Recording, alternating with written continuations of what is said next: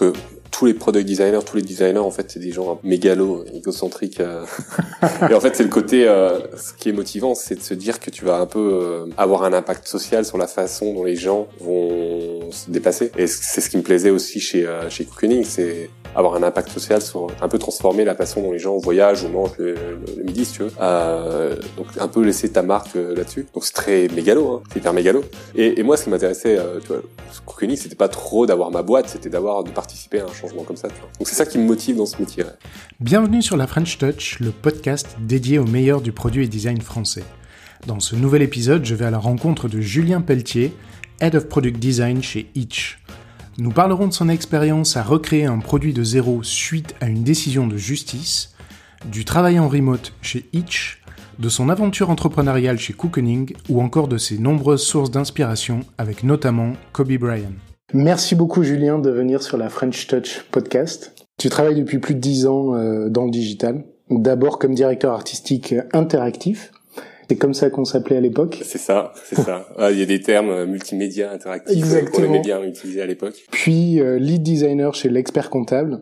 tu as monté ta société Cookning, qui a été rachetée ensuite par Visit en 2015. Donc tu étais à la fois cofondateur et le directeur produit de Cookning. Tu as rejoint Blablacar en tant que UX designer pendant plus de deux ans. Et depuis janvier 2017, tu travailles chez Itch et tu es maintenant le Head of Product Design. Peu de temps après ton arrivée chez Itch, le 2 mars 2017 exactement, Itch est condamné à verser plus de 400 000 euros de dommages aux chauffeurs de taxi pour préjudice moral et il y a 200 000 euros d'amende pour complicité d'exercice illégal de la profession de taxi. C'est une belle entrée en matière, je pense, quand tu arrives dans une boîte. J'ai connu pire comme entrée de boîte. Ma première expérience chez euh, dans l'agence de, de, pub, mon premier jour, on a eu droit à une saisie d'huissier. C'est-à-dire qu'on t'arrives le, le, matin, à 10h, on te file ton Mac, on te fait faire le tour de l'agence, et à midi, midi et demi, t'as des huissiers qui arrivent, qui embarquent tout le matériel et qui se barrent, en fait. Et, qui reprennent ton Mac. Et qui reprennent ton Mac. Bienvenue chez nous. Et en fait, tu te rends compte que le patron était euh, un bon gérant et en fait, il payait pas l'URSSAF, il payait pas ses fournisseurs, tout ça. Finalement, ça a duré quand même pendant deux ans cette histoire. Mais par rapport à, à Itch, tu vois, je m'en suis, j'ai connu pire. Donc, euh, quand tu commences dans ton parcours professionnel comme ça, ah, tu dis, je peux tout vivre. Après, tu prends du recul sur oh my, oh my god. Et, euh, et du coup, comment t'as vécu ouais, justement alors chez Itch cette euh, ce coup de massue euh, pour les fondateurs? On les a vus partout à la télévision. Euh.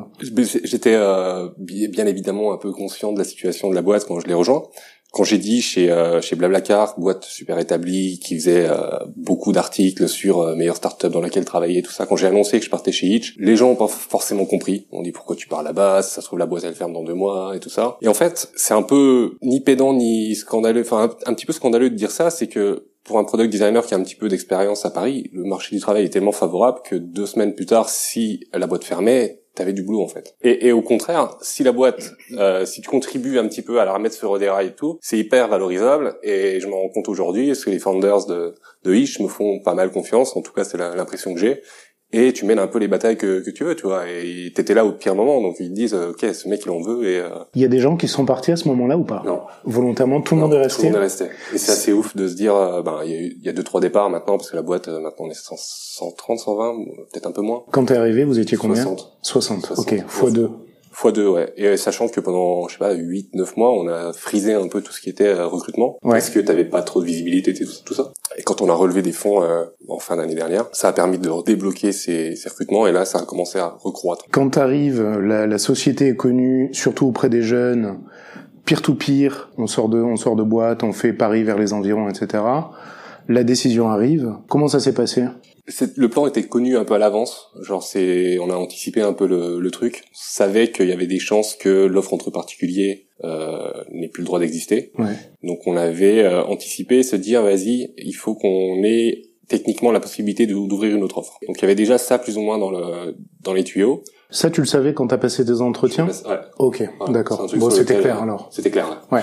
Mais par contre, ce qui était assez impressionnant, c'est que donc il y a eu le jugement. Le jour d'après, on a dû fermer le service. On a passé toute la semaine à bosser sur une euh, semi-protestation. Donc il y avait un système manif online et tout ça.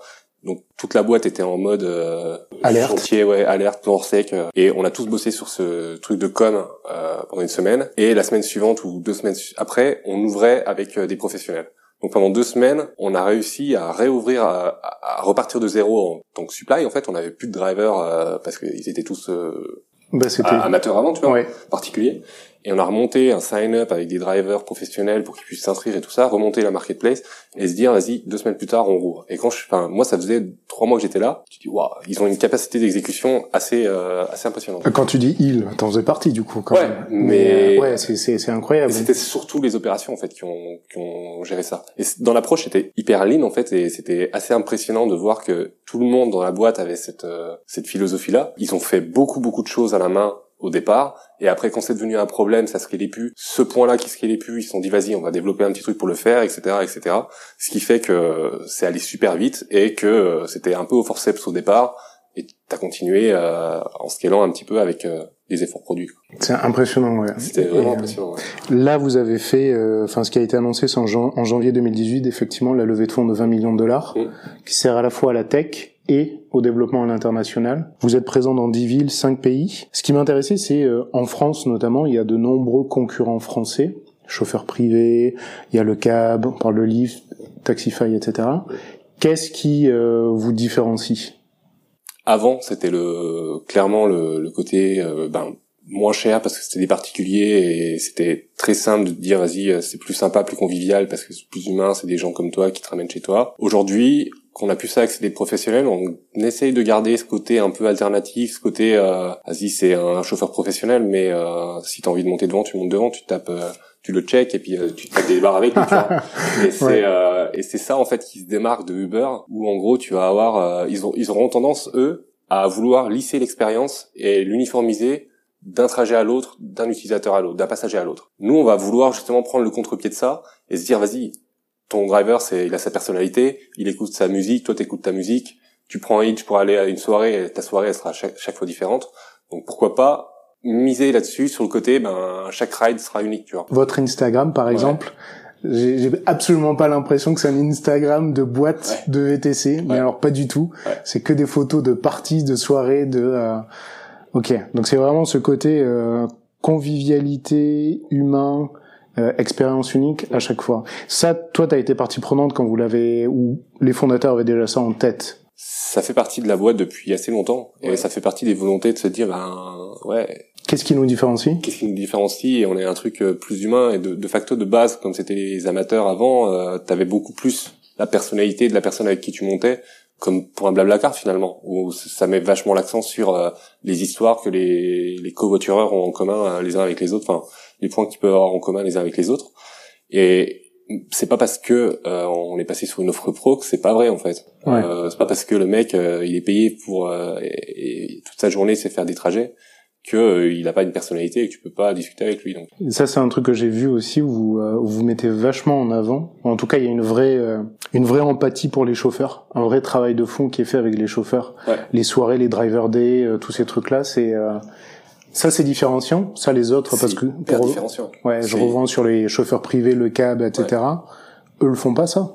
Uber ils sont obligés de le faire là en ce moment ils ont eu un programme 180 jours pour changer ou je sais pas quoi je sais plus exactement le nom du programme mais euh, un driver VTC, il a pas forcément euh, un travail facile. Là où on pouvait se dire que Uber s'en foutait et peut-être que chauffeur privé met pas forcément l'accent, en tout cas on le voit pas forcément l'accent qu'ils mettent euh, sur leur communauté de drivers. Nous on s'est dit il y a sûrement un, enfin il y a sûrement, on trouve important de de mettre l'accent là-dessus et d'être bien euh, avec notre communauté de drivers également, tu vois. Donc on essaie d'organiser des événements avec eux, de les rencontrer le plus rapide, le plus souvent possible pour avoir euh, connaître leurs attentes, connaître leurs leurs problèmes, etc. Chose que Uber, en tout cas en France, ne fait pas forcément. Euh, tu rencontres des drivers sur euh, sur Hitch, ils se disent ah c'est trop bien, vous nous écoutez, vous nous rencontrez. euh, Uber, euh, quand on a un problème, on peut pas forcément aller les voir. On est un numéro. Moi, je sais, ouais, ouais. j'avais- demandé à des, chauffeurs, ils me disaient, je suis un numéro pour Uber. Et donc rendre le truc plus humain, c'est aussi euh, ben sur la entre guillemets précarité de leur travail, essayer de rendre ça plus acceptable aussi, tu vois. Ok. Et, euh, et même d'un point de vue business, c'est beaucoup plus intelligent. Si les drivers sont de ton côté, t'as les rides, tu vois. T'as plutôt intérêt à, à ce qu'ils passent le plus de temps possible sur ta, sur ta plateforme. La, sur la supply, ouais. Ouais. C'est quoi le modèle d'organisation que vous avez? On a Produit Tech, tu veux dire? Produit Tech Design? Ouais. Ouais. Product Tech Design. euh, On a des squads. Euh, on a des squads. Il y a une squad Passenger Growth, où en gros, euh, tu as, genre c'est le sign up, c'est euh, le referral, ça va être euh, le profil, le profil de passager. Tu auras la même chose côté driver. D'accord. avec un scope un peu plus gros parce que tu as des, des outils de gestion de profil euh, driver également avec les employeurs qui ont des flottes de, de voitures et plusieurs employés euh, chauffeurs etc donc il faut qu'ils puissent euh, gérer leur truc gérer leur boîte aussi de cette façon là on a une euh, squad ride et une squad marketplace qui se répondent l'une et l'autre. Ride, Marketplace, c'est quoi Ouais. marketplace c'est tout le matching en fait. Il y a très peu de design dedans Ouais. en fait c'est plus des data scientists qui vont bosser dedans D'accord. et qui vont avoir la même approche en fait qu'un designer si tu veux j'aime bien voir le, le truc de façon à ok t'as un PM et un data, un data scientist Ouais. qui vont résoudre des problèmes avec euh, des algos avec de la data science là où ride c'est toute la cinématique de ride donc le, la commande de, de driver et après tout ce pick up drop off etc euh, et là tu bosses plus avec un designer et moins avec un data scientist tu vois D'accord. J'aime bien, j'aime bien ce, ce parallèle entre les deux data scientists, designers, qui font le même taf sur des problématiques différentes, quoi, avec des outils différents. Des outils différents, ouais. Ouais. Ça inclut du testing utilisateur, des recherches utilisateurs. euh, On n'a pas de UX researcher euh, pour ça, et donc c'est un peu la responsabilité de chaque designer de faire euh, ses propres interviews avec euh, ses propres drivers ou passagers, euh, de faire ses propres tests usability, euh, d'organiser ça en fait. D'accord. Ouais. Toi, tu chapeautes euh, tout ça ou tu es responsable de quel euh, de l'équipe product design à, à proprement parler? On s'est vu il y a pas longtemps justement. On a là on a onboardé deux nouvelles personnes il y a assez peu de temps.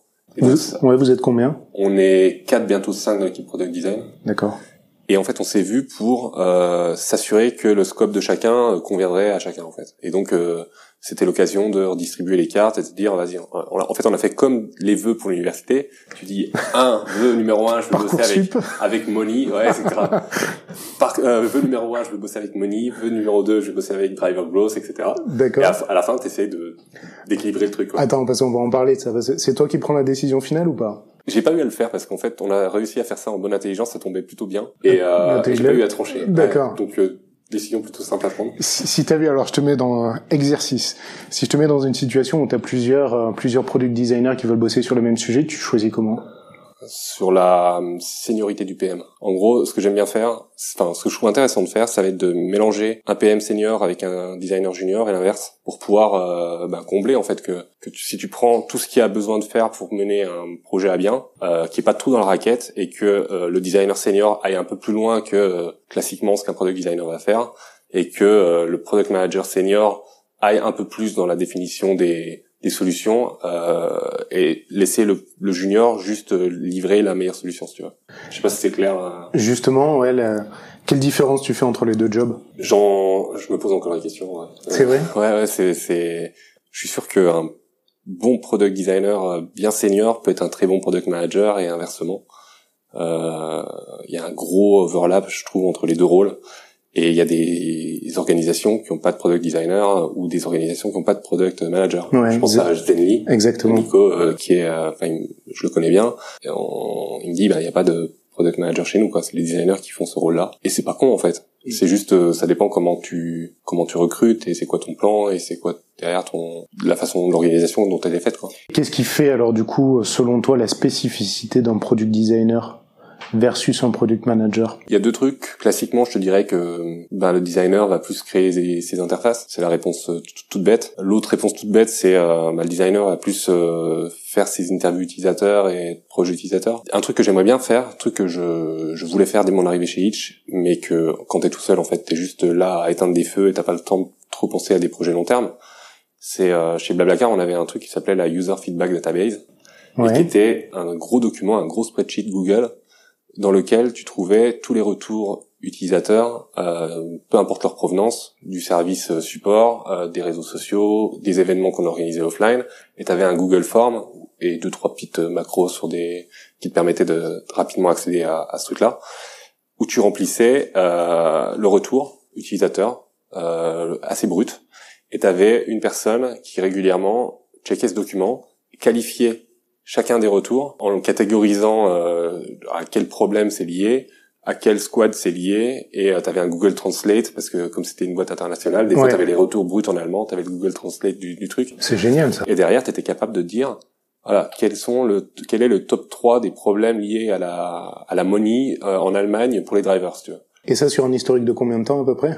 Euh, te souviens C'était non, ouais, je sais plus. C'est au moment où on l'a fait jusque jusqu'aujourd'hui, tu vois. Donc je pense que le document, je sais pas s'ils l'ont scalé aujourd'hui, si tu veux, mais euh, C'est génial, une archive du retour utilisateur ouais. et euh, catégorisée pour te permettre après toi d'aller piocher dedans et voir un peu. euh, Et en fait, t'avais le, le but là, j'aimerais bien le faire pour que en fait la voix de l'utilisateur, que les- déjà l'équipe product design soit la voix de l'utilisateur au sein de l'équipe produit, Oui. et que la voix de l'utilisateur soit intégrée aussi à la construction de la roadmap, tu vois. Ça te permet de te dire, euh, ben si c'est euh, des retours utilisateurs, on va construire des projets, des, des features qui vont être alignés avec ça, tu vois. On va, on va bosser sur les bons projets. Donc là, on commence à avoir une taille de team suffisamment intéressante pour pouvoir se dire, vas-y, cette problématique-là, on va commencer à travailler dessus. Et là, ça va devenir, ça va devenir cool, ouais. C'est top ça. Ouais. Moi, je cherchais un outil, je pense à Product Board en fait quand tu me dis ça, parce que une des grosses problématiques que j'avais, c'est il y en a sur Intercom, il y en a par mail, il y en a par Slack, il y en a par euh, Visu, euh, des, des spreadsheets dans tous les sens. Comment tu fais pour centraliser cette information et la catégoriser? Mm. Ok. Et donc c'était un truc fait euh, in-house, euh, genre sur un Google Spreadsheet. C'est vrai que Product Board le fait, je l'ai pas complètement euh, poncé pour voir comment t'est- c'était foutu. Vous utilisez quoi comme outil en interne? Pour le road mapping, pour tout ah, les discussions de tooling, c'est vraiment pas ma passion. Non. je te jure. Ah bah Mais- viens, on alors, zappe, non, non, mais attends, attends, je peux te répondre quand même. Euh, on utilise beaucoup, moi j'utilise beaucoup euh, Google Slide. Euh, c'est Ouais. outil, un de mes outils principaux. On utilise beaucoup Notion également pour Oui. tout ce qui est documentation. D'accord. Euh, on détestait Confluence, euh, on trouvait ça pas pratique et tout ça, donc on est revenu sur Notion. Euh, On utilise un truc qui s'appelle Twist, je crois. Je sais pas si on a entendu Je parler. connais pas. On est en train de le tester et c'est, euh, on utilisait beaucoup Slack pour beaucoup discuter, faire de l'asynchrone aussi parce que toute les toute l'équipe dev est en remote chez nous.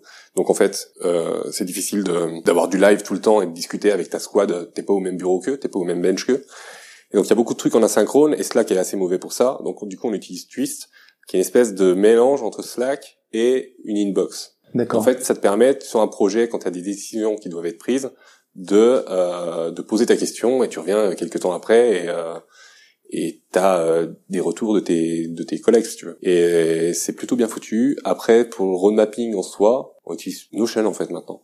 Genre on a Tout est sur Notion. ouais, beaucoup de choses sont sur Notion. Et comment vous faites le lien avec les devs?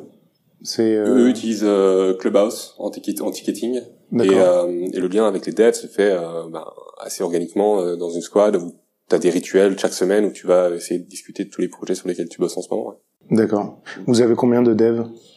Trentaine, une quarantaine, quar- une quarantaine, je dirais maintenant. Une quarantaine de Ouais, devs. Ils ouais. sont tous en remote. Ouais, ils sont tous en remote. De temps en temps, on en a qui, qui viennent euh, au bureau, Ouais. ceux qui sont en région parisienne. Mais en fait, on a des devs à Montpellier, des devs à Toulouse, à Annecy, en Finlande. euh, C'est gé- ah, à l'étranger aussi alors. Euh, ouais. Là, on en a, on a pris un qui est togolais, qui vit au Nigeria, et c'est trop drôle. Et genre, je, je pense qu'il sera là euh, la semaine prochaine parce que c'est l'onboarding des, des nouveaux. Ouais. Il vient, il vient d'arriver. Et c'est trop marrant de te dire, euh, ouais, j'ai un collègue, il est au Nigeria, tu vois. Et j'ai un collègue, il est à Annecy ou à Toulouse, tu vois. C'est génial. C'est génial. Ouais. D'où vient cette culture du remote? J'en j'en ai jamais trop parlé en fait, mais l'idée que je m'en fais, c'est que c'est hyper compétitif d'avoir des devs sur Paris. Et donc, il y a sûrement la preuve des bons devs euh, En un peu ailleurs, en Ouais. région. Et au lieu de bosser en freelance ou, euh, ou dans des agences euh, localement, on dit ben venez bosser dans une grosse boîte, bosser de chez vous. On essaie de travailler comme ça, tu vois. On essaie de mettre une culture remote dans la boîte. Et si ça vaut pour les devs, ça vaut pour tout le monde. Donc la boîte est vachement construite de façon à ce qu'elle puisse tourner en remote. Et, euh, et c'est cool. Et en fait, ils ont tout compris les devs de bosser en remote. Genre à chaque fois qu'ils viennent à Paris, c'est l'événement et tout le monde veut les C'est voir. la On va- fête. C'est la fête. On va avoir du coup avec eux. C'est génial. C'est génial. Oui, et puis ça leur permet d'être plus concentrés aussi au quotidien pendant Aussi. leurs heures de Ouais. rester dans cette espèce de flow comme ça, là où tu peux être plus facilement dérangé. Ouais. Toi, dans ton équipe, est-ce que tu penses que c'est possible ou pas C'est carrément possible. Celui qui vient, là, je te dis, on est quatre, bientôt cinq.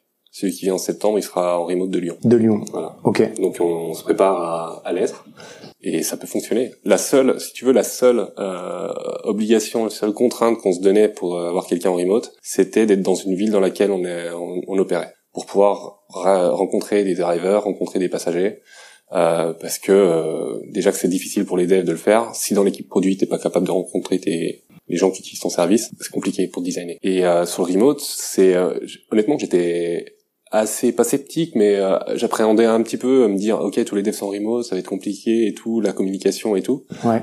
alors premièrement ils ont pris des devs plus seniors je trouve que dans d'autres boîtes donc en fait toutes leurs soft skills de communication ils sont hyper proactifs ils sont hyper euh, tu vois genre la, la conversation euh, en visio par exemple Oui. euh, t'as vite fait de passer pour un connard si tu mets pas complètement les formes, tout ça, tu vois, si tu réponds un peu sèchement, même par écrit, etc.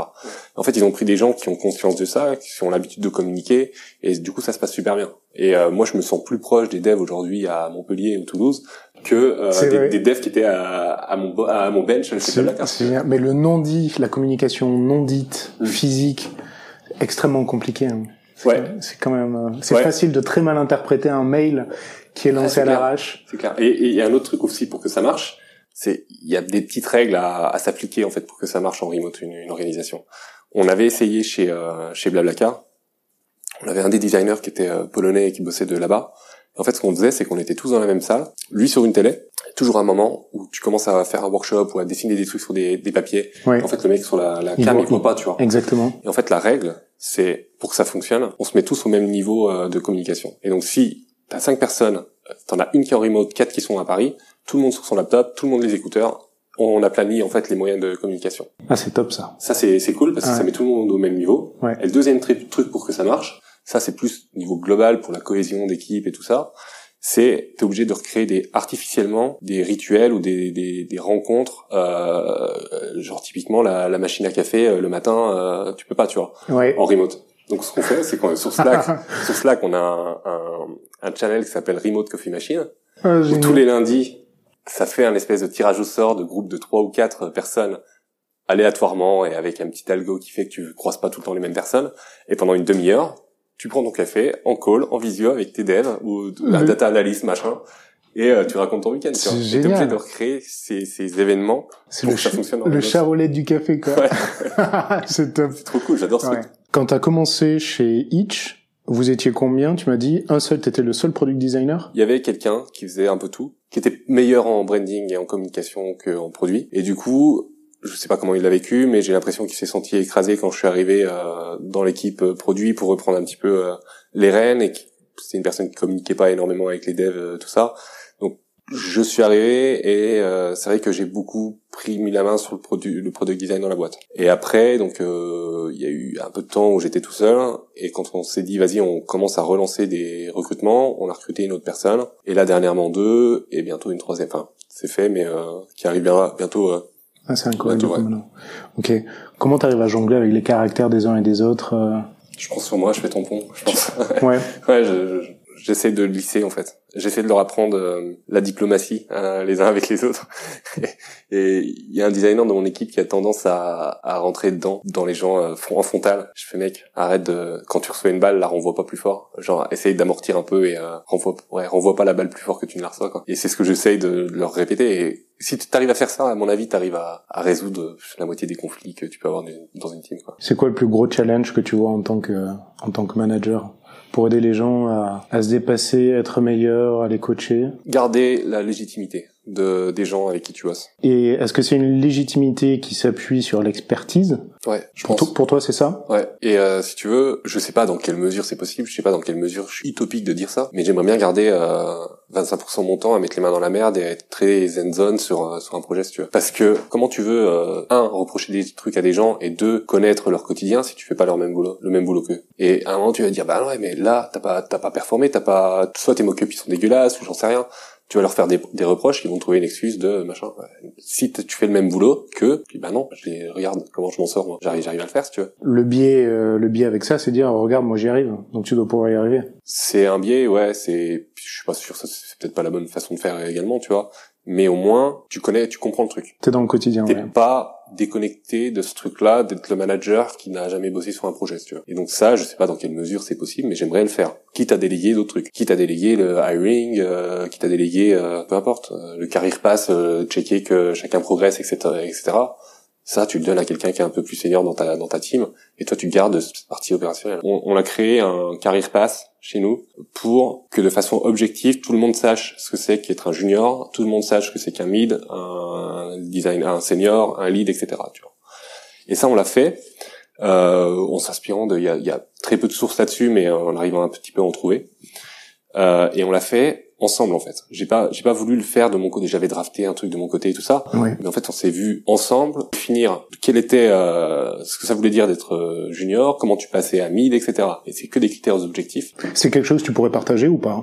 Ouais, je pense. Ouais, ouais, ah, ce je, serait je top. pense que je pense que j'ai très j'ai encore euh, on est en plein dedans donc là euh, j'ai pas fait j'ai pas appliqué les retours justement qu'on qu'on s'est donné pendant ce meeting. Il y a un un, product, un design process que j'adore utiliser euh, qui s'appelle le Double Diamond Oui. et qui est mon préféré en fait, mon design process préféré parce que c'est celui qui est le plus simple à expliquer à quelqu'un qui est pas designer. C'est très simple de te dire vas-y, là tu as un problème à résoudre. Donc tu vas rassembler un max d'infos et tu vas définir très clairement ton problème. Après tu vas explorer un maximum de possibilités pour le résoudre et tu vas trouver la meilleure. Et ça c'est hyper intelligible pour quelqu'un qui est même pas designer si tu veux. Ouais. Et en fait, on- je, je me dis, j'aime bien croire ça, que plus tu es un product designer senior, plus tu vas aller, euh, tu vas remonter dans le design process. Et donc un junior, tu vas juste lui demander de designer l'interface d'une d'une solution déjà plus ou moins prédéfinie. Un mid, tu vas lui dire, bah vas-y, explore plus de possibilités sur ton truc. Un senior, il va euh, être capable de définir le problème à, partir d'une base d'insight, de, data, de retour, etc. Et etc. etc. C'est rigolo c'est quasiment mot pour mot ce que m'a dit Nicolas. Nico de chez Zenly. Je lui posé la question il y a quelques jours en disant euh, Nico c'est quoi un senior product designer pour toi? On a parlé de ce truc-là. On se connaît super bien avec Nico et du coup, je pense que c'est, de, de moi qui tient le truc. D'accord. Quel escroc. c'est un escroc, j'étais là. Je lui pose la question, il me répond en deux-deux, je dis, bien, chapeau. D'accord. Ce n'est pas la seniorité. Je dis, qu'est-ce qui fait un senior euh, product designer? Est-ce que c'est le nombre d'années? Non, c'est pas le nombre d'années, c'est la capacité effectivement à appréhender le problème et à le résoudre de A à Z. Ah non, mais j'irai, on, on ira discuter avec Nico. D'accord. Euh, quels seraient les conseils que tu donnes à quelqu'un qui démarre dans le product design? On a quelqu'un qui, tu vois, dans notre team, euh, comme je t'ai dit, on recrute essentiellement des seniors. Et euh, là, on vient de recruter une designer junior. Pourquoi ce changement? Il y a eu des discussions pendant les entretiens. Est-ce qu'elle est trop junior Est-ce qu'elle est, enfin, genre vraiment avec des, des, des, réflexes de junior où t'as ton design process qui est pas forcément hyper euh, structuré, etc. Mais elle a deux qualités de senior que je trouve qui, vont la faire gagner, euh, qui vont lui faire gagner énormément de temps. Elle a pas peur de montrer ses, euh, ses projets, d'ouvrir son projet euh, comme ça, euh, et de et de prendre des retours euh, sans se dire ah non je peux pas te le montrer maintenant, laisse-moi encore deux heures parce que je vais peaufiner le truc. Genre non c'est fini, on montre maintenant, le- on ouvre maintenant ton, ton, ton fichier, on regarde ensemble. Donc ça elle a, elle a pas peur de ça. Et deuxièmement elle a pas peur, enfin elle, euh, dans sa communication elle est vachement proactive. Et donc elle va, elle est hallucinante, je te jure. Elle, elle, elle, pète des bouches à tout le monde. Genre elle, euh, Comment elle Elle s'appelle? Elle s'appelle Noémie, Noémie Cattel. D'accord. Et euh, elle, elle ouvre sa gueule quoi, et c'est cool tu vois. Et genre du coup, quand elle sera bloquée et que elle sera en remote et que euh, elle verra pas quelqu'un, elle va proactivement aller vers vers ces personnes. Chose qui est hyper importante. Et donc, euh, si j'avais un conseil à donner à des gens juniors qui commencent là-dedans, les hard skills, c'est la partie facile. Les soft skills sur ta communication, c'est les trucs où tu dois progresser euh, si tu veux euh, avoir une bonne carrière.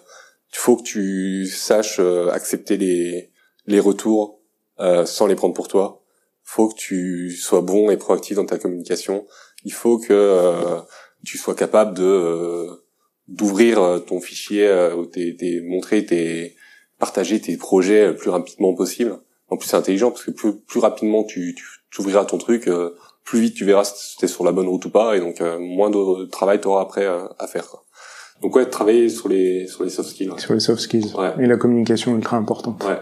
Est-ce que chez euh, chez Itch, vous avez un design system en place? En fait, on a un design système en place créé rétroactivement sur euh, ce qui existait en prod. Parce que c'est un travail qui n'a pas été fait de créer ce design system quand le premier design est sorti, mais tu as quand même des features à sortir. Du coup, tu recrées ce design system, cette librairie de composants, sur la base de ce que tu as en prod. Donc c'est pas c'est tout simple. Tu prends des screenshots de toute l'app, tu redécoupes les trucs, tu, tu crées tes composants, tu as ta librairie de de composants. C'est chiant euh, parce qu'en fait, euh, on a une des techniques assez importantes euh, sur les apps mobiles. Euh, maintenant, enfin sur Android ça va mieux, sur iOS c'est encore le cas. Et du coup, moins de changements dans l'interface, c'est hyper rigide, il y a beaucoup de dépendances et euh, c'est difficile de faire évoluer quelque chose. Là, on est euh, dans un projet de redesign Ouais. et donc, euh, ben, c'est l'occasion, l'opportunité de reconstruire ce truc-là de zéro et, euh, et de se servir de, de, de justement ce que j'ai appris chez Blablacar aussi aussi là-dessus, Ouais. où on était, euh, ça a duré longtemps, mais on était dans cette réflexion de, tu place crées, ouais, Ouais. Comment tu crées euh, ton design system. Il y en avait déjà un chez Blablacar ou non? C'était en réflexion. Ça s'est fait pareil en fait. Ça s'est fait exactement pareil. Quand je suis arrivé, euh, il y en avait pas et euh, il a fallu le refaire sur la base de euh, screenshots de l'existant. Puis, au fur et à mesure, ben, il a fallu en recréer un. Et je crois qu'aujourd'hui, il est en train d'être implémenté. Non, mais c'est, c'est, enfin, c'est hyper important quoi. Ben, on je- s'en rend compte. T'es, t'es obligé de le faire ré- rétroactivement parce qu'en fait, ça te fait gagner tellement de temps quand tu veux refaire une feature, une interface, que euh, le temps gagné à de, de devoir redessiner à chaque fois, ben, vas-y, tu prends le temps de créer ta livrée, quoi. Ouais, c'est la productivité. T'augmentes la productivité, Ouais. enfin, et la, la, Ouais. la rapidité euh, pour les gens de mettre en place. Mm.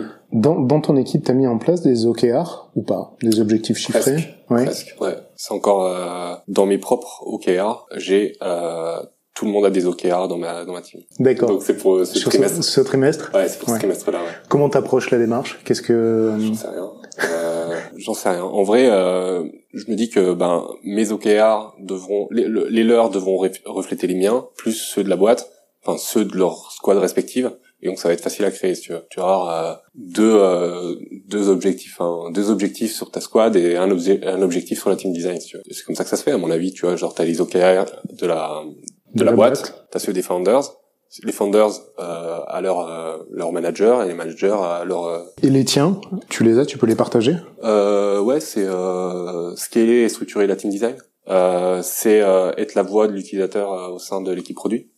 Et un truc, euh, j'étais dans la team ride, euh, la, team, la team ride. Euh, c'est un truc lié à la team ride en fait en termes de nombre de rides ou de rétention.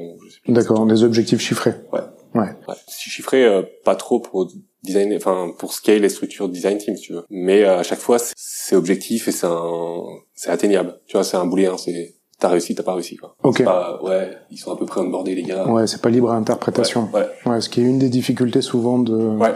d'OKR qui sont mal mis en place. De, euh, tu l'as plus ou moins bien fait, mais je sais clair. pas trop, et puis euh, au final, euh, Moi, j'ai ce côté un peu binaire aussi, euh, un peu rationnel, structuré. C'est un reproche qu'on m'a fait et c'est aussi pour ça qu'on m'a qu'on m'apprécie, c'est que je suis assez binaire et assez euh, assez robot quoi. c'est robot. Ouais. Tu, euh, toute la partie analyse de chiffres, Ouais. ça fait partie de ton quotidien, toi ou pas, en tant que head of euh, product design? Euh, Pas tant que ça. Pas tant que ça? Pas tant que ça, ouais. Les PM aiment bien. T'as travaillé en tant que UX designer chez Blablacar. Si je, dis-moi, moi, quand je regardais ton parcours, j'ai pas vu à un moment donné spécifiquement une formation en UX à proprement parler. Comment, euh, comment t'as appris ça? J'ai appris ça euh, dans ma dans mon passage en cabinet expertise comptable. En gros, je vais t'expliquer comment ça s'est passé. C'est la, la, la boîte de com où je bossais, où je faisais de la, de la com visuelle et du web design. Je, il y avait un de leurs clients qui était un cabinet expertise comptable, qui est celui sur lequel j'ai bossé après. Et quand la boîte a fermé, ils ont voulu récupérer toute l'équipe qui avait bossé sur leur projet. D'accord. Donc je suis parti dans cette boîte-là avec deux trois personnes de de l'agence euh, de l'époque. Et au début, le taf c'était, moi j'étais très mauvais graphiste en fait, très mauvais créatif. euh, je suis une pipe à cinq c'est vraiment incroyable. D'accord. Et euh, et je pensais que j'étais bon, mais euh, c'est encore un autre débat. Et là, le travail était assez intéressant parce que c'était un groupe d'expertise comptable qui avait cette stratégie de s'ouvrir un petit peu partout dans toutes les villes en France avec un nom local. Si Ok. tu veux, euh, à Bordeaux, ça pouvait s'appeler Cannes Compta ou je sais pas quelle connerie. et, et le travail, c'était, ben, vas-y, le mois prochain, on ouvre à Toulouse. Il faut que tu nous crées euh, Pink Compta ou je sais pas quoi, tu vois, Rose Compta ou Toute l'identité visuelle, toute l'identité graphique. euh, visuelle et comment tu scales cette production de, de support visuel euh, qui est les catalogues de prestations, les cartes de visite, le site internet. euh, il y avait beaucoup de choses comme ça à scaler et j'ai pas mal appris sur le, bah, la démarche de produire, euh, d'être efficace et de scaler ton de scalabilité en fait, Ouais. du, appliqué à de la production de design. Et après ils ont commencé à lancer des apps mobiles et des plateformes SaaS pour leurs clients. Et donc c'est là-dessus que j'ai commencé à faire les interfaces, puis après à faire un peu de l'UX, l'ergo et tout ça. Et, euh, et je me suis barré après trois ans de ce truc-là. C'était super. Enfin, j'ai fait plein de trucs. Une courbe de cool. formation incroyable. hein. Vraiment cool. Mais t'apprends tout toi-même en fait. C'est ça. Sur le tas. Et, euh, et j'ai rencontré euh, Cédric euh, Giorgi, qui était mon un de mes associés à l'époque, où il cherchait quelqu'un pour le produit, pour une idée qu'il avait. Et euh, moi, à l'époque, je voulais me barrer. Euh, je, savais, je savais je savais que je voulais plus rester dans cette boîte parce que j'en avais fait le tour, ça faisait trois ans et tout ça. Et je- soit je repartais dans la com, j'étais à Paris, donc euh, je me dis, euh, vas-y, c'est peut-être euh, l'occasion de te confronter aux agences Grosse agence. aux grosses agences, soit je repartais dans un mode un peu start-up. Et en fait, si tu t'intéresses aux startups à, à Paris à l'époque, tu, tu, suivais euh, Cédric Georgie sur Twitter parce qu'il était euh, assez implanté, assez bien, assez bien connu. Et un jour, je vois un de ses tweets passer, il fait, je cherche un mec produit pour un projet. Et je fais, vas-y, on se prend un café. et du coup, du coup, il m'explique son truc et tout, et puis on discute. Puis il fait, ouais, c'est euh, pour permettre aux gens d'aller dîner chez l'habitant quand ils voyagent. Première réaction, ouais, c'est ah, mais génial, trop bien. euh, et du coup, on, on se dit, ben, vas-y, on essaye, quoi. On essaye. On a travaillé quelques week-ends ensemble, euh, quelques soirs ensemble, comme ça, pour voir si ça fitait, euh, parce qu'on se connaissait pas, finalement. Vous étiez que tous les deux, là, pour l'instant? On était, euh, le, le, très vite, on était trois. D'accord. On était trois avec un CTO. D'accord. Euh, donc, il a fallu aussi connaître euh, Sébastien Guignot, qui, qui était CTO à l'époque. Euh, savoir si on travaillait tous ensemble. Et à un moment, on se dit, bah vas-y, euh, pose tous nos DEM. Enfin, moi, j'étais dans une situation où je devais poser ma DEM et, euh, et d'avoir, euh, enfin, une rupture conventionnelle pour bénéficier de 15 mois de d'allocation sans qu'on te fasse chier et qu'on te dise, trouve du boulot, quoi là t'as ton projet entrepreneurial, on ne dit rien pendant 15 mois. Et donc on a fait ce truc-là, et j'ai aussi euh, progressé en produit euh, là parce que t'es tout seul en fait, et tu rencontres des, des gens qui font ce métier-là, et c'est super intéressant. Quoi. Et du coup on a fait pas mal de conneries aussi. Euh, tu vois genre Cédric était plus business mais un peu produit aussi tu vois genre il aimait bien ça. Seb qui est très techos moi très produit. Et on connaissait t'as beau connaître toutes tes toutes ces philosophies lean startup euh, shit fast machin. Le truc c'est que t'as beau le savoir il faut vraiment se faire MVP POC tout ça. T'as beau le savoir il faut énormément se faire violence pour lancer le truc tu vois. C'est un des trucs je pense que je l'ai que j'ai le plus appris euh, de cette expérience là entrepreneuriale. C'est comment tu évites de faire grossir les scopes de tes projets et que tu ships quand même quoi et t'en as rien à foutre, tu, tu testes ton truc. Quand j'ai vu des, des, des fois des, des, des, projets sur lesquels j'ai bossé, où pour un POC, pour mesurer un truc, tu fais des phases de QA, des retours, enfin des trucs euh, interminables, c'est un POC, tu veux juste mesurer. Euh, tu vas rien péter, tu, tu vas roll out ton truc à 10 000 personnes et euh, ça va pas te niquer ton, ton business. Tu veux. Et ouais, ça c'était hyper hyper formateur. Et parce qu'à la fin, tu t'en mords les doigts parce que t'as passé 9 mois à, à créer ton produit parfait avec ton moyen de paiement et tout ça, alors que tu aurais pu faire des trucs à la main ça aurait pas été hyper léché, mais euh, tu aurais pu savoir, parce qu'en fait, euh, une fois qu'on a passé euh, neuf mois pour sortir la, la, la, bêta, après on a ouvert le truc un peu plus, te rendre compte que le market fit est pas super bon. Ouais. Et qu'il y a peut-être un truc à apprendre sur euh, quelles sont les attentes de, de, de, des gens qui, Parce que j'imagine pendant, pendant ces neuf mois, finalement, les interactions avec des utilisateurs, il y en avait, mais pas plus que ça. Quoi. Bon, il y en avait pas en fait. Il y en avait pas, ouais, bah, carrément. Ouais, ouais, Dans le tunnel. Un peu, un peu tunnel, ouais. Un peu très tunnel, ouais. Et à la fin, tu dis, putain. on fait tous la même erreur. Ah ouais, mais du coup, euh, alors, on m'a pris une fois, bon, on ne prendra pas deux fois si tu veux. Un jour, je, je, je relancerai peut-être un truc, je sais pas quand, tu vois, mais euh, j'aimerais savoir si, si j'arrive à me faire violence, bah, livrer à moi-même, si j'arrive à me dire, vas-y, chip, tu t'en fous. Tu sais quoi, moi, la, French Touch podcast, ouais. j'étais parti, j'avais commencé à faire le site. Alors, il faut que mon logo il soit bien, il faut que j'ai suffisamment d'articles, il faut. Puis j'en ai parlé à un ami qui m'a dit non mais Gab, vas-y, t'arrêtes, tu lances tu prends tes interviews et puis tu, tu te démerdes après. Ah bah, mais il faut se mettre des claques, exactement. Ouais. et, et l'autre truc qui, qui me motiverait peut-être à lancer un truc, c'est, bah, évidemment, c'est pas la seule erreur qu'on a fait, tu vois, de, de, prendre trop de temps à, à shipper, mais euh, d'avoir bossé dans cette boîte où au début on était trois, après avec en réassociant parce qu'on a fait l'acquisition aussi de d'un concurrent. Euh, donc au plus gros du truc, on devait être 7-8 si tu veux. Vous génériez du revenu? Assez peu. Assez peu? Ouais, ouais. Et comment vous avez fait l'acquisition? L'acquisition euh, en part. D'accord. Ouais. Ok. Euh, on a on a acheté quelque part. Et donc voilà, passer d'une boîte où t'es trois, puis après 8, 9, grand, grand max, d'aller dans une boîte où quand je suis arrivé chez Blablacar on était 160 et après quand je suis parti on était 500 550 et là de repartir chez Hitch où t'es 60 et là même plus de 100 120 130 quelque chose comme ça mais l'histoire se répète pour toi bah à des étapes différentes en fait. Et, et j'ai envie de voir si je suis capable de connecter les dots et de dire voilà comment tu passes de 8 à 60 comment tu passes de 120 à 160 puis à 550 t'as vu le spectre en fait. Et, et des mecs euh, que je trouve qui ont tout compris enfin qui ont tout compris je sais pas si moi je, je crois aussi fortement que le succès de Sunrise si tu veux de Pierre Valade et Jérémy Leval il est très lié au fait qu'ils ont bossé chez Foursquare avant et au, fait qu'ils aient pu voir comment fonctionnait le marketing, comment fonctionnait euh, la tech, comment fonctionnaient des trucs, euh, des métiers qui ont rien à voir avec le, le design finalement, et qui leur a peut-être filé des tips de euh, voilà comment tu fais de l'acquisition, etc. Chose que je n'avais pas quand j'ai commencé euh, Cookening, si tu veux.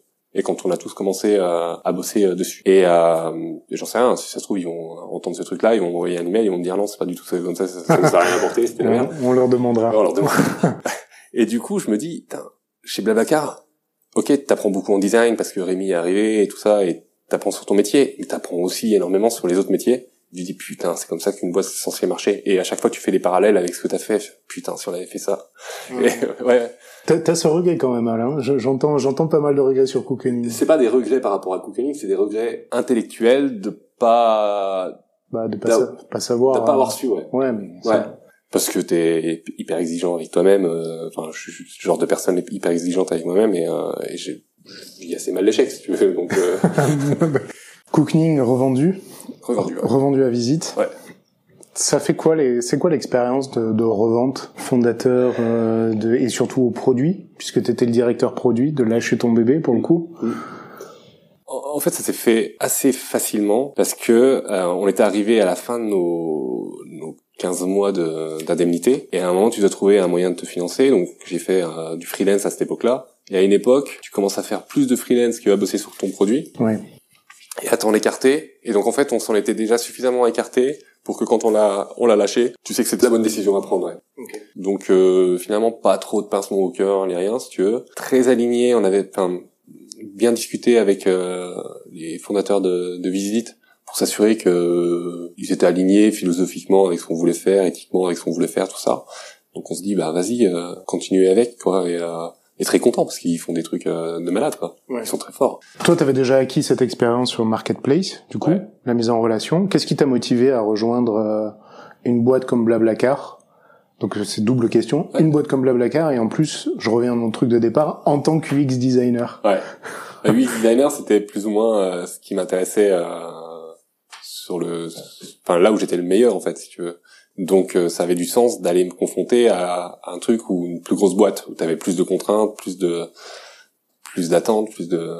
Il y avait des process? Beaucoup, quand t'es arrivé, c'était, il y avait déjà pas mal de process en place. euh, Ça a beaucoup bougé. En termes de process, tout a été chamboulé euh, sur les deux années où j'ai passé chez Blablacar, je pense. Ouais.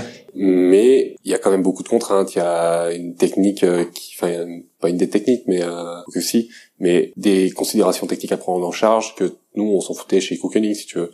Euh, t'as des edge cases, euh, ça commence à plus devenir des edge cases euh, chez Blablacar parce qu'il y a beaucoup de volume et tout ça, ça représente pas mal de monde. Euh, donc te confronter à plus de contraintes, tout ça, intellectuellement, c'était plutôt stimulant.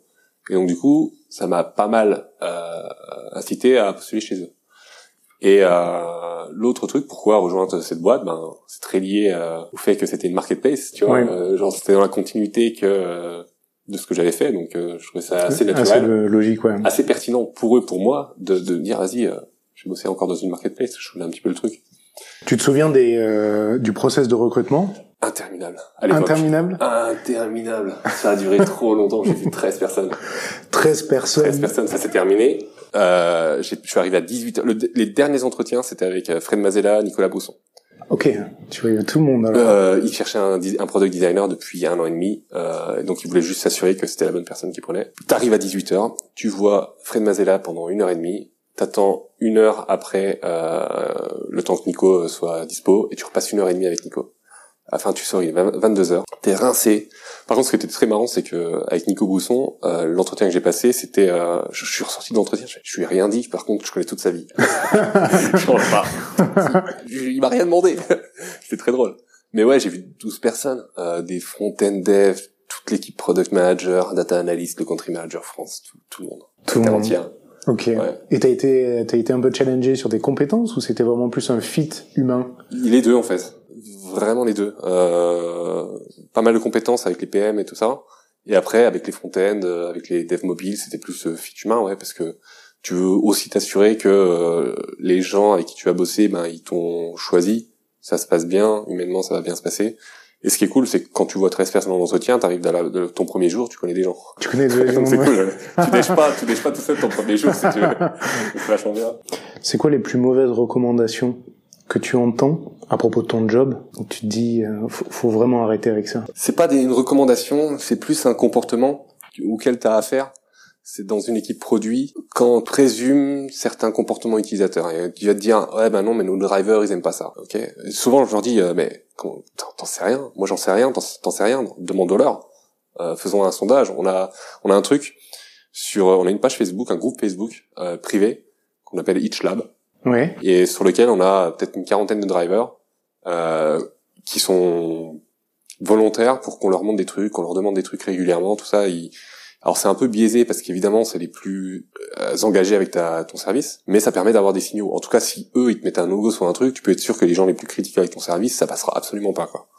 Donc c'est cool et, et d'avoir multiplié les points de contact comme ça, on fait pas mal d'événements, on essaie d'organiser des interviews euh, de temps en temps, on a une espèce de office hour où les où les drivers peuvent venir euh, nous rencontrer, euh, d'avoir ce, ce, groupe pitch lab, tout ça. Ça devient hyper facile de d'arrêter de présumer des choses euh, sur le comportement de, des gens en fait. Et, et ça, c'est un comportement que j'arrive à encore avoir de, régulièrement. Et à un moment, il faut que tu répètes. T'en sais rien en fait de ça. Tu m'avances un truc, euh, t'en sais rien. C'est quoi qui te motive le plus dans ton job là au quotidien? Euh, Ce qui est le plus motivant, je pense que tous les product designers, tous les designers, en fait, c'est des gens mégalos, égocentriques. Euh. et en fait, c'est le côté, euh, ce qui est motivant, c'est de se dire que tu vas un peu euh, avoir un impact social sur la façon dont les gens vont se déplacer. Et c'est ce qui me plaisait aussi chez chez Cookening, c'est avoir un impact social sur un peu transformer la façon dont les gens voyagent ou mangent le, midi si tu veux euh, donc un peu laisser ta marque là-dessus donc c'est très mégalo hein. c'est hyper mégalo et, moi ce qui m'intéressait tu vois Cookening, c'était pas trop d'avoir ma boîte, c'était d'avoir de participer à un changement comme ça, tu vois. Donc c'est ça qui me motive dans ce métier, et c'est plutôt cool, tu vois. Genre euh, si là, je sais pas dans quelle dans quelle direction ça va évoluer, mais tu pourrais très bien avoir, euh, et je sais que Lyft te l'a testé, un abonnement, euh, tu payes tous les mois comme ton ton Navigo, tu vas où tu veux en Hitch. Pas mal ça. C'est cool, tu vois. Ouais. Sachant que le modèle de subscription là, d'abonnement, il commence à devenir partout partout où ça passe, tu vois. Mm. Genre tu peux louer Netflix et ça, c'est de l'abonnement, tu consommes autant que tu veux sur les jeux vidéo, ça commence à venir aussi, tu pourras consommer autant que tu veux. La musique, ça fait longtemps que c'est fait et ça devient hyper naturel maintenant. Alors qu'il y a des années, on disait, ouais, tu vas pouvoir euh, payer 10 balles par mois et t'écouteras ce que tu veux. On disait, c'est génial. Aujourd'hui, c'est juste normal. C'est normal. Voilà. Donc peut-être qu'on n'est pas à l'abri que euh, t'aies ce, cette formule d'abonnement aussi. Là où, ce que j'adore faire, en fait, pour rester performant sur ce que je fais, c'est euh, tout ce qui est énigme, devinette, escape, escape room, tout ça, qui, qui font fonctionner ton, ton cerveau et qui t'oblige un petit peu à penser différemment. Je, je, fais aussi, je fais aussi ce métier-là pour euh, le côté un petit peu égo de dire putain j'ai résolu un, un, problème hyper hyper compliqué. Ça, ça m'intéresse la complexité. Et l'autre truc aussi qui me qui m'inspire énormément, c'est tout ce qui est lié au sport. J'ai dit je fais beaucoup de basket et un truc un mec des plus inspirants que j'ai vu c'est euh, Kobe Bryant. Mec, tu tapes dans Google, tu tapes euh, strongest work ethic in, sport, tu tombes que des photos de Kobe Bryant. le mec était euh, au gymnase tous les jours avant tout le monde, il repartait après tout le monde. C'est une brute de travail quoi. Et du coup, je me suis fait déjà la réflexion avec euh, avec des potes, on discutait. Et ce mec est en fait investisseur maintenant. Oui. Il a il est investisseur. Mais il investit euh, très intelligemment. Hein. Dans la tech, ouais. ouais. Et, et je me dis, putain, jamais de la vie. je suis fan, c'est un de mes joueurs préférés all time. Je suis fan de ce mec-là, mais jamais de la vie je le veux en investisseur. Il va te péter les couilles à 4 heures du mat. Le mec, il va t'appeler, il va te dire, il s'arrête jamais. oui. Ouais, mec, t'as pensé à ça? Je j'en sais rien, mec, je dors. Il va te dire, c'est pas le moment de dormir. on, doit changer un truc. jamais ce mec, si je rentre dans, si je, je relance une boîte, il rentre au capital. Jamais. D'accord. Et c'est marrant parce que j'aimerais bien savoir, euh, j'ai un, un pote qui s'appelle Clément Delang, qui a lancé une boîte qui s'appelle euh, Hugging Face. Et en investisseur, il a Kevin Durant, qui est un autre joueur NBA. J'aimerais bien savoir si euh, il pète les couilles ou pas. Et à quelle heure Ouais, Je l'appellerai pour savoir. Voilà, c'est tout pour la French Touch. Encore merci à Julien pour son temps et pour son retour d'expérience. Merci à vous d'avoir écouté. Si ça vous a plu, abonnez-vous à la French Touch sur votre application préférée. N'oubliez pas de laisser un avis, 5 étoiles de préférence sur iTunes ou Apple Podcast. Ça m'aide beaucoup à bien référencer le podcast et à le faire découvrir à d'autres personnes. Vous pouvez aussi m'aider à améliorer la French Touch en m'envoyant vos feedbacks ou vos suggestions directement sur Twitter, lafrenchtouchfm. Retrouvez tous les liens évoqués par Julien dans cet épisode directement sur le site www.lafrenchtouch.fm. Merci beaucoup et à la semaine prochaine